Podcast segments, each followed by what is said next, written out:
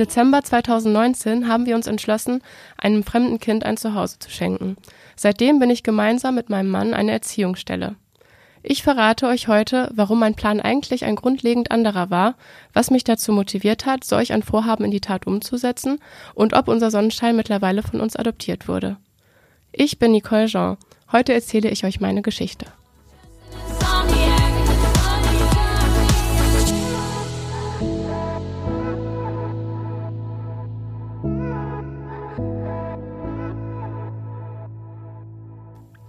Ja, es ist mal wieder Podcast-Zeit. Wir haben heute Nicole zu Gast. Nicole, schön, dass du da bist. Ich freue mich auch, danke. Du bist Zweifachmama und du hast es im Intro bereits angesprochen. Du bildest oder ihr seid gemeinsam, du und dein Mann, eine Erziehungsstelle. Was ist eine Erziehungsstelle? Ja, eine Erziehungsstelle, das ist schon mal ein sehr schwieriger Begriff, den kaum jemand kennt. Ähm, Im Grunde genommen ist eine Erziehungsstelle eigentlich eine professionelle Pflegefamilie. Also einer der Familie muss quasi eine pädagogische Ausbildung haben, um eine Erziehungsstelle bilden zu können. Und Erziehungsstellen nehmen halt Kinder auf, die nicht adoptiert, also in die Adoption freigegeben werden konnten oder in eine Pflegefamilie vermittelt werden konnten, weil sie halt ähm, ja schon besonders geschädigt wurden in der früheren Kindheit, ne, in der frühen Kindheit. Also ähm, ja, sei es Misshandlungen, Gewalt, all sowas, ne, was so ein Kind dann schaden kann. Diese Kinder haben halt einfach einen, ja, einen großen Rucksack zu tragen und sind halt damit nicht mehr so einfach vermittelbar und kommen dann entweder in Erziehungsstellen oder halt schlussendlich dann in ein Kinderheim. Wie ist es denn überhaupt dazu gekommen? Also gab es diesen einen Moment zu sagen, ähm, ja, wir möchten jetzt eine Art Erziehungsstelle werden? Gab es da diesen einen Auslöser? Ja, also ich habe ja Sozialpädagogik und Erziehungswissenschaften studiert, habe dann ähm, ja für ein Jahr lang im Kindergarten gearbeitet, in der Krippe bei den ganz kleinen Kindern, dann noch mal ein Jahr lang in einem Jugendtreff, Kinder- und Jugendtreff. Kenne ich auch noch. Ja. ja, echt? Ja, ja, tatsächlich. Viel Unwesen dort getrieben. genau. Und ähm, nach meinem Studium wollte ich dann entweder in einem Kinderheim arbeiten oder im Gefängnis. Und dann habe ich halt in zwei Kinderheimen hospitiert, habe mir das Ganze angeguckt, habe mir das alles aber irgendwie so ein bisschen anders vorgestellt. Und ja, schon nach dem ersten Tag bin ich dann weiß nicht, mit so einem schweren Herzen nach Hause gekommen und mir ging es dann irgendwie gar nicht gut, als ich dann diese ganzen teilweise auch noch sehr kleinen Kinder dort gesehen habe. Klar, so die Versorgung dort ist schon nicht schlecht, also da ist alles gegeben, sage ich mal. Aber das, was die Kinder so am meisten brauchen, also so feste Bezugspersonen, die immer bleiben, egal wie schwer es wird, das ist halt einfach schwierig in einem Kinderheim. Und gerade bei so kleinen Kindern, das Personal wechselt oft, es gibt Schichten, also es gibt halt keine Person, die immer, immer, immer für das, für die Kinder dort da sind. Und ähm, ja, ich selbst bin halt immer in einem wohlbehüteten Elternhaus aufgewachsen und das dann so mit anzusehen, dass die Kinder da teilweise so klein waren und keine Eltern hatten. Stichwort, das war ein bisschen schwer. Stichwort Elternhaus. Ähm, wie hat denn deine Familie das aufgenommen? Oder wie haben sie reagiert, als du gesagt hast, ähm, ich möchte jetzt diesen Schritt gehen? Also meine Eltern fanden das von Grund auf sehr gut. Meine Mama hat früher, als mein Bruder und ich selber noch klein waren, hat sie sich ähm, auch um Kinder gekümmert. Also so, sie war dann so eine Art Pflegemama tagsüber und die, die Kinder sind dann halt abends wieder gegangen, aber tagsüber war sie so eine Art Pflegemama. Und meine Eltern fanden das sofort super. Also sie meinten, hey, mach das, schau dir das genauer an, guck, ähm, wie da so die Möglichkeiten sind, was man dazu braucht, informiert euch gut und wir stehen da auf jeden Fall hinter euch. Das heißt, es war anfänglich gar nicht so schwer, ein fremdes Kind aufzunehmen? Ähm, der Weg dorthin war schon so ein bisschen schwer. Mhm. Also es gibt halt auch einige Hürden, die man erstmal so überwinden muss, sage ich mal. Allein muss man sich ja erstmal in dieses ganze Thema einfinden. Ähm, ich stand halt erstmal so vor der Frage, okay, was kann ich jetzt mit meiner Ausbildung, mit meinem Studium eigentlich in der Richtung tun? In einem Kinderheim konnte ich mir das ja nicht vorstellen zu arbeiten, weil dort konnte ich das nicht erreichen, was ich eigentlich erreichen wollte. Und dann habe ich halt so überlegt und dann war es eigentlich eher so, so ein Zufall, dass ich von diesem Thema der Erziehungsstelle gehört habe und dass wirklich in Erziehungsstellen diese stark traumatisierten Kinder dann auch vermittelt werden, bevor sie in so Kinderheime geraten. Und durch diese, durch diesen, ähm, ja, durch dieses Treffen mit dieser Person, auf einem Geburtstag war das tatsächlich, kam ich ja dann erst auf die Idee, so in diese Richtung zu schauen, weil ich das kannte ich vorher halt auch nicht. Und dann habe ich halt ähm, so ein bisschen mich informiert, schlau gelesen, habe dann mit verschiedenen Trägern gesprochen, die dann halt diese Kinder vermitteln, die auch die Erziehungsstellen unterstützen. Und dann kam das Ganze so langsam ins Laufen. Ne? Also man wird halt auch stark geprüft, wenn man sowas machen will. Natürlich ist auch richtig so. Warum wollen die Leute das überhaupt machen? Sind die dafür geeignet? Ist denen bewusst, was man da überhaupt ähm, auf sich nimmt, wenn man sich dazu bereit erklärt? Und das war dann wirklich, ja, fast so ein Jahr lang, ähm, wo wir wirklich geprüft werden, wo wir selbst viel gesprochen haben, wo wir viel mit dem Träger gesprochen haben. Und dann letztendlich ging es halt wirklich erst darum zu sagen, ja, okay, wir können das machen, wir wollen das machen und dann ging das auch langsam in die Wege. Aber es war halt schon so ein langer Weg. Also es war jetzt nicht so eine Entscheidung, die man von heute auf morgen treffen konnte. Mhm. Man musste da wirklich genau abwägen auch, ne? Jetzt ist ja das äh, Wort Erziehungsstelle schon des Öfteren gefallen, mhm. auch gerade jetzt in unserem ähm, Gespräch anfänglich. Was ist denn für die Hörerinnen und Hörer da draußen der prägnante Unterschied zwischen einer Erziehungsstelle und einer Pflegefamilie?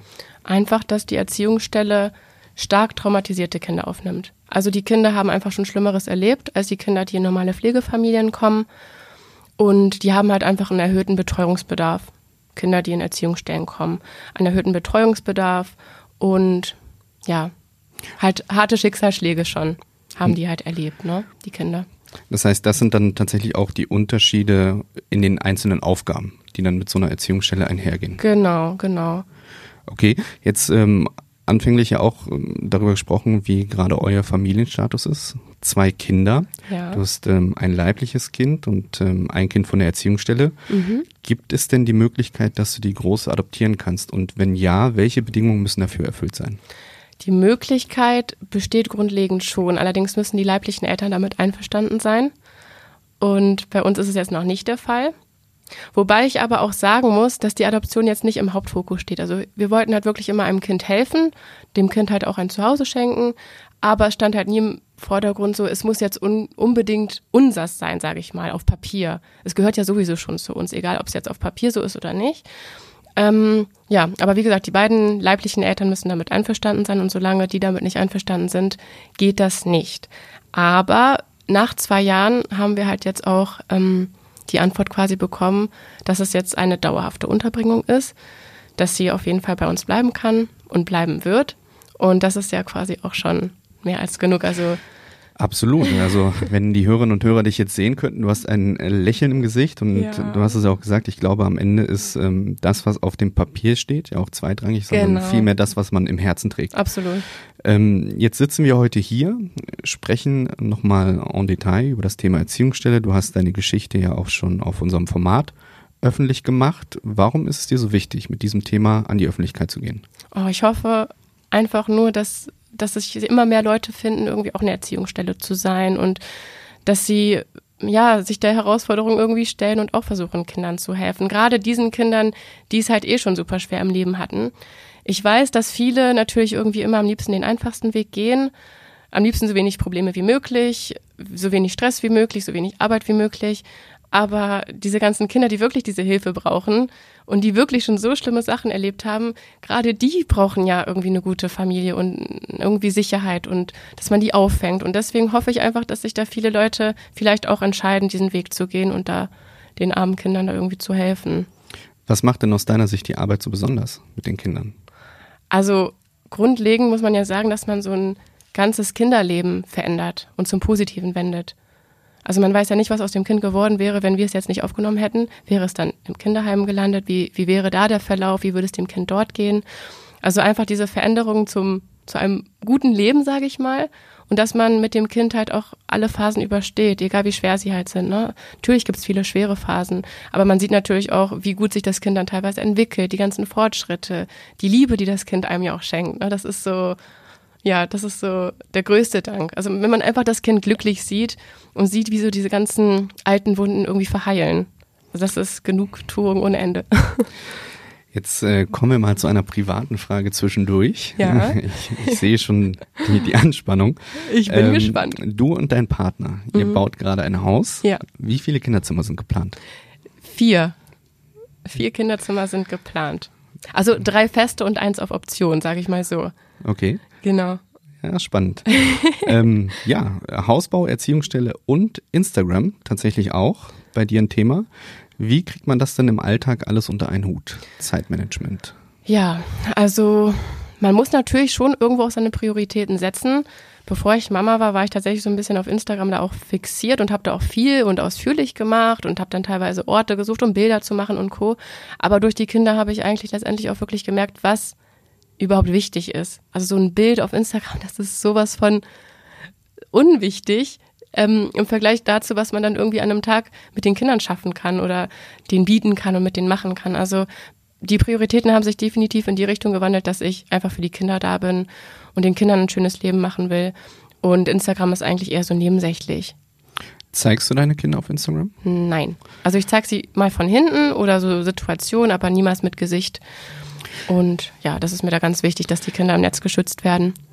Das wäre jetzt die nächste Frage gewesen. Also das ist tatsächlich dann der Hauptgrund, ja, warum du dich ja. komplett dafür, beziehungsweise halt auch dagegen entschieden hast, Ja. das so zu tun.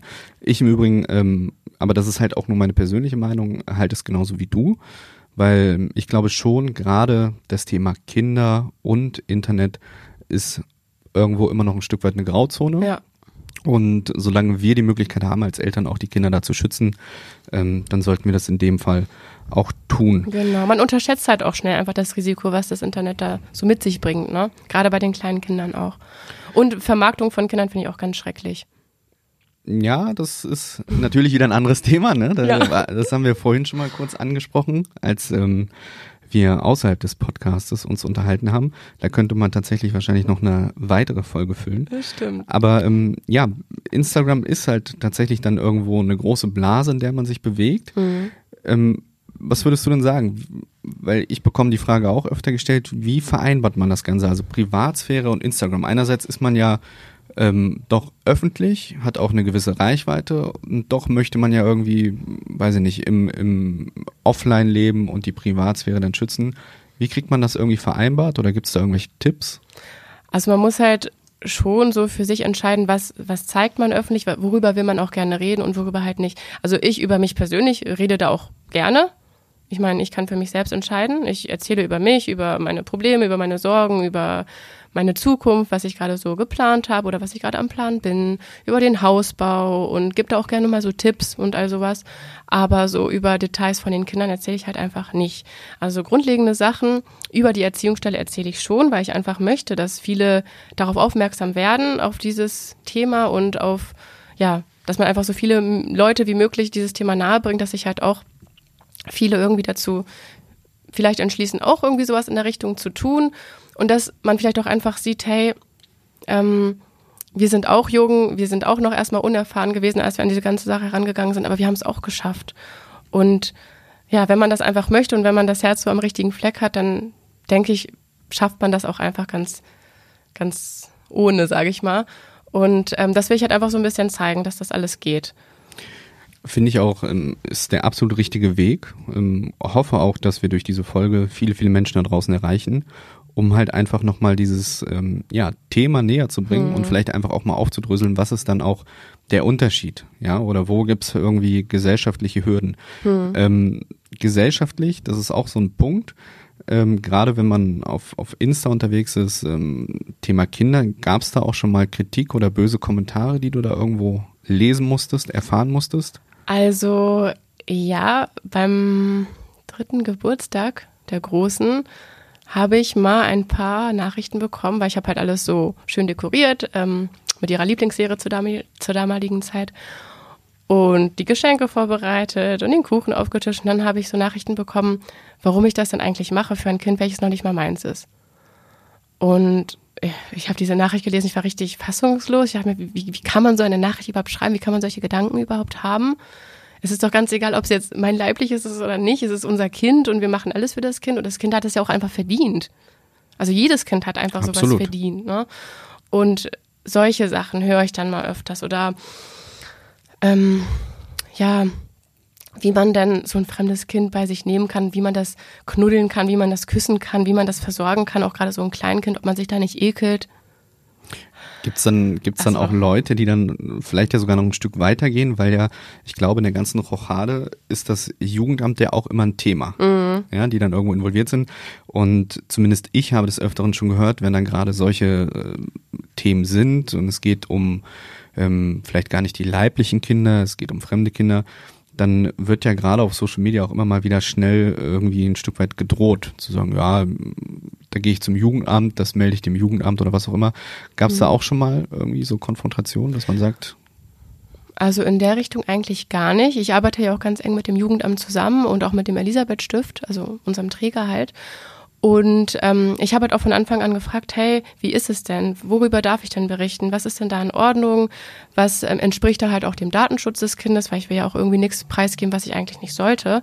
Und ähm, dadurch, dass ich da immer im engen Kontakt mit denen stehe und auch immer nachgefragt habe und mich rückversichert habe, kam es tatsächlich auch noch nie zu so einer Situation, dass mir da irgendjemand gedroht hat. Also eigentlich ähm, finden die Menschen das immer ganz toll, dass ich, dass ich sowas mache. Klar bekommt man auch mal negative Nachrichten, aber so in Richtung mit Jugendamt gedroht ähm, tatsächlich noch nie. Nee.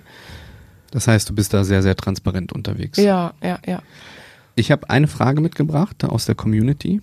Ich habe ja im Vorfeld ähm, dort auch die Frage gestellt, was möchtet ihr von Nicole wissen? Und eine Frage, die uns von den Hörerinnen und Hörern erreicht hat, ist, wie schwer denn der Rucksack ist, ähm, den ein Pflegekind mitbringt in solch eine Familie?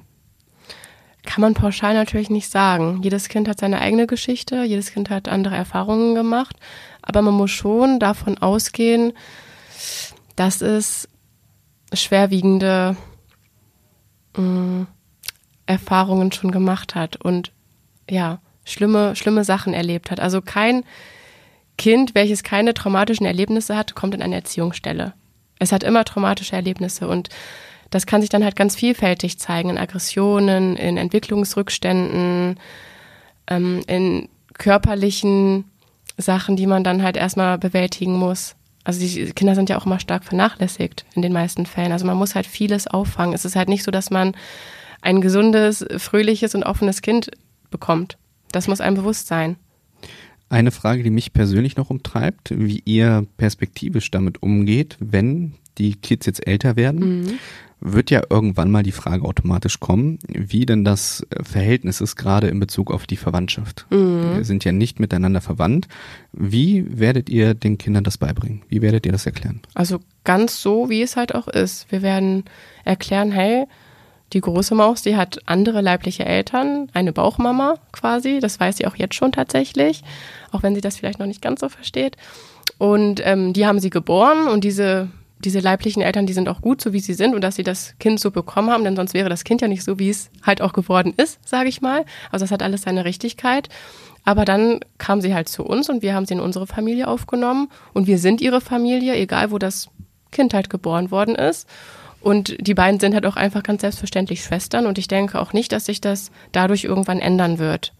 Klar werden da gewisse Fragen kommen, aber ich denke, wenn man da ganz transparent und offen bleibt, sollte das, ja, sollte das hoffentlich auch ohne Probleme angenommen werden. Hast du Angst davor, dass, weil du es ja gerade angesprochen hast, diese Verbindung, die irgendwo ins Geschwisterdasein mündet, dass da irgendwo ein Stück weit Liebe auf der Strecke bleibt? Glaube ich nicht. Oder weißt du? Weiß ich. Ja. ja. Also die lieben sich ja jetzt schon so, so sehr ja. und das ist einfach so selbstverständlich für die beiden. Und ich denke nicht, dass man, wenn man dann wirklich, wenn sie älter sind und die das so richtig verstehen, dass das da irgendwas kaputt macht, weil wie gesagt, Familie ist ja nicht Blut, eine Blutsverwandtschaft, Familie und Liebe und Geschwister sein, das ist ja einfach das, was im Alltag passiert. Und da mache ich mir eigentlich tatsächlich eigentlich gar keine Sorgen. Es gibt ein schönes Sprichwort, eine Art Floskel, Familie ist da, wo man sich zu Hause fühlt. Ja. Und ich glaube, ähm, ja, mit dem Schlussplädoyer von dir, dass da die Liebe über allem steht, hast du das Ganze auch schön geschlossen, auch unser Gespräch. Ähm, ich bedanke mich recht herzlich, dass du heute bei uns hier im Podcast zu Gast warst, dass du mit uns über das Thema Erziehungsstelle gesprochen hast. Und ich erhoffe mir, dass viele, viele Menschen da draußen diese Folge hören, sich äh, ja dem Thema annehmen, annähern und vielleicht der oder die ein oder andere ja auch mal genau solch einen, ja, wie ich finde, wundervollen Weg einschlagen wird. Ich ähm, danke dir, Nicole, dass du da warst. Ich danke auch. Und wünsche dir, euch bei eurem weiteren Weg, was den Hausbau angeht, was die ähm, ja, Kinderzimmeranzahl angeht und das Befüllen der Kinderzimmer. Da ist ähm, einiges geplant, ja. Da ist einiges geplant. Wir werden auf Instagram wahrscheinlich auch noch einiges von dir hören und sehen. Da wünsche ich euch alles, alles Gute. Dankeschön. Und ja, komm gut nach Hause. Dankeschön.